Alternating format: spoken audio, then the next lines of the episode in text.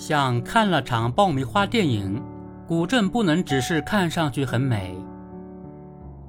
传统古镇遭遇神古疲劳，怎么破？据报道，位于上海闵行区的招家楼古镇目前正在全面改造升级，预计五年后重新开放。有当地干部日前就传统古镇更新展开调研，并将具有共性的难点总结为四个不：不古、不变、不特、不富。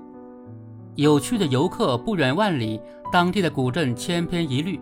这样的尴尬着实败兴。今年五月初，古镇查重率高达百分之九十九的话题就引发不少吐槽。尽管这存在夸大之词，背后的问题却值得深思。太多的古镇美则美矣，然缺内涵。有网友如此形容自己的失落之感：事后就像看了一场爆米花电影。旅游开发虽然没有标准路径。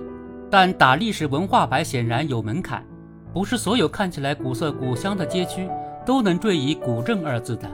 游客选择到古镇去，并非就是为了一睹小桥流水、青砖白瓦之美，更多的是为了寻古探幽，在时空的穿越中，暂时从现代生活的喧嚣中抽离出来，让心灵得以休憩和舒缓。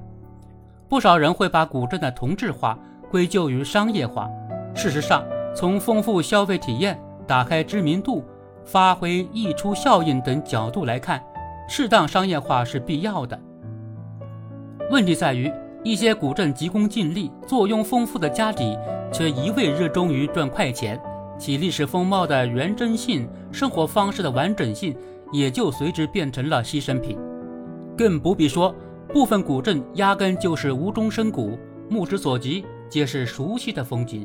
以为是修旧如旧，结果是复制粘贴。从更大的纬度看，千镇一面可以说是千城一面的延续。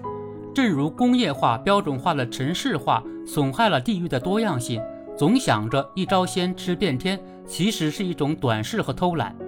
上海某干部总结的四步，逻辑上是紧密关联的：古如特，变如富。背后都考验着经营者的创新思维和服务意识，可谓一荣俱荣，一损俱损。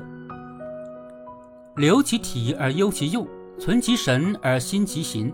保护与开发并非对立，历史不语，但一座古镇应该见人、见物、见生活，具备可沟通性。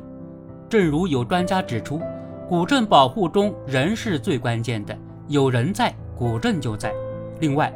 每一片水土都有属于它的故事，充分挖掘这些沉睡的在地文化，转化为游客的切身体验，相信其中定有不少文章可做。类似话题频频被热议，也从侧面说明，古镇游虽有诸多不尽如人意之处，但人们对慢生活和深体验的向往从未消减。就此而言，赵家楼古镇通过有机更新，向古而新，激发历史风华和文化血脉，是值得期待的破题之举。